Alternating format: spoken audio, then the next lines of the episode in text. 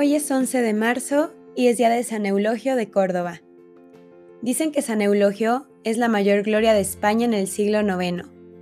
Vivió en la ciudad de Córdoba, que estaba ocupada por los musulmanes o maometanos, los cuales solamente permitían ir a misa a los que pagaban un impuesto especial por cada vez que fueran al templo, y castigaban con pena de muerte al que hablara en público de Jesucristo fuera del templo. Nació en el año 800 de una familia que se conservaba fervientemente católica en medio de la apostasía general, cuando la mayoría de los católicos había abandonado la fe por miedo al gobierno musulmán. Este santo será el que logrará renovar el fervor por la religión católica en su ciudad y los alrededores.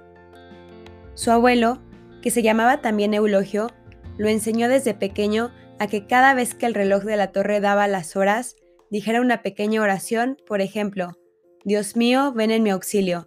Señor, ven a prisa a socorrerme.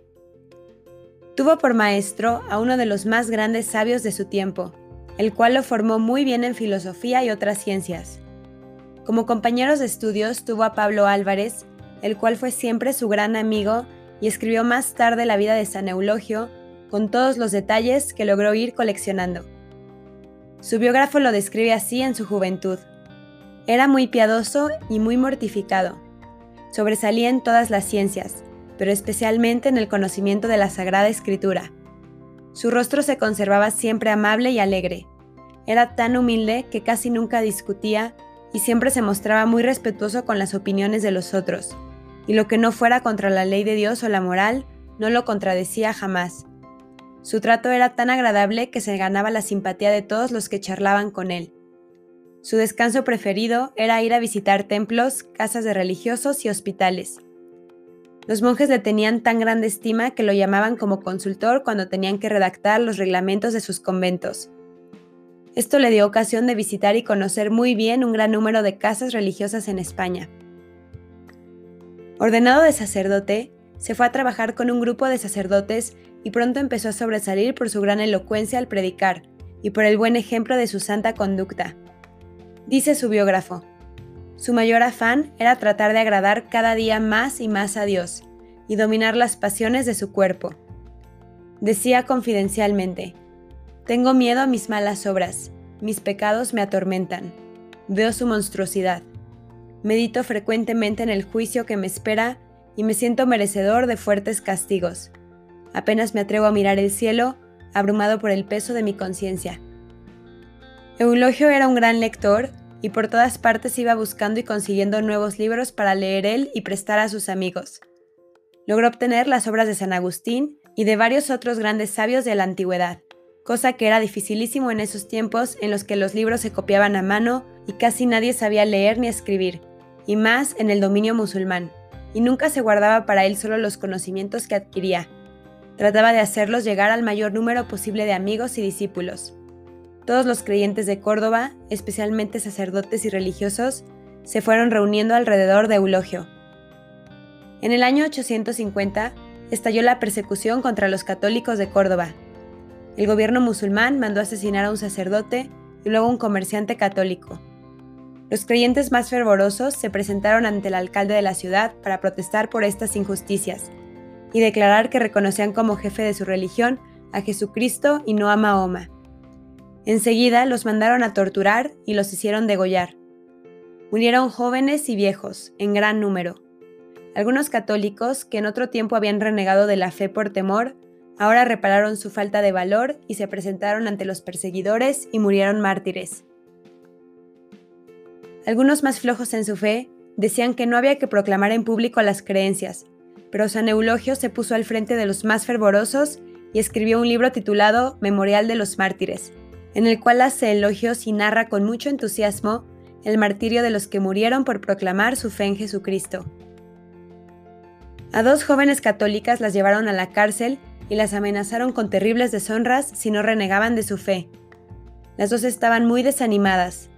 Lo supo San Eulogio y compuso para ellas un precioso librito, documento martirial, y les aseguró que el Espíritu Santo les concedería un valor que ellas nunca habían imaginado tener y que no les permitiría perder su honor.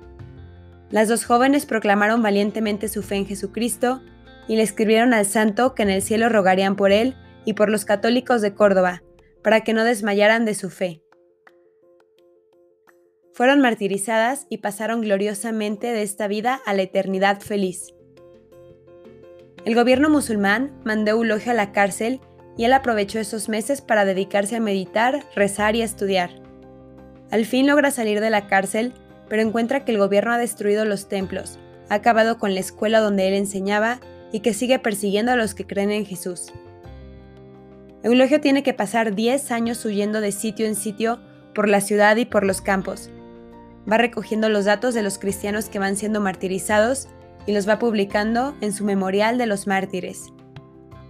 En el año 858 murió el arzobispo de Toledo y los sacerdotes y los fieles eligieron a Eulogio para ser el nuevo arzobispo, pero el gobierno se opuso. Algo más glorioso que el arzobispado le esperaba enseguida, el martirio. Había en Córdoba una joven llamada Lucrecia, hija de maometanos, que deseaba vivir como católica, pero la ley se lo prohibía y quería hacerla vivir como musulmana. Entonces ella huyó de su casa y ayudada por Eulogio, se refugió en casa de católicos. Pero la policía descubrió dónde estaba y el juez decretó pena de muerte para ella y para Eulogio.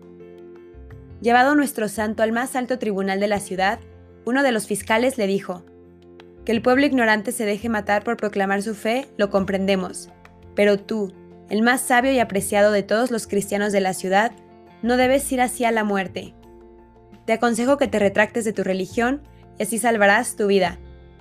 A lo cual Eulogio respondió, Si supieses los inmensos premios que nos esperan a los que proclamamos nuestra fe en Cristo, no solo no me dirías que debo dejar mi religión, sino que tú dejarías a Mahoma y empezarías a creer en Jesús. Yo proclamo aquí solemnemente que hasta el último momento quiero ser amante y adorador de nuestro Señor Jesucristo. Un soldado le abofeteó la mejilla derecha y luego nuestro santo le presentó la mejilla izquierda, y fue nuevamente abofeteado. Luego lo llevaron al lugar del suplicio y le cortaron la cabeza. Poco después martirizaron también a Lucrecia. San Eulogio nos enseña que la gloria más grande es vivir y morir por Jesucristo. No es lo que sabemos lo que nos va a salvar, no son nuestros conocimientos, es nuestro amor. Nuestra vida será medida en amor como a San Eulogio, y pedimos a Dios que este santo, con su ejemplo de vida, nos enseñe a amar, nos enseñe a dar nuestra vida por los demás, a instruirlos, a dedicarles tiempo y a que no le tengamos miedo a nada más que estar separados de Jesucristo. San Eulogio de Córdoba ruega por nosotros.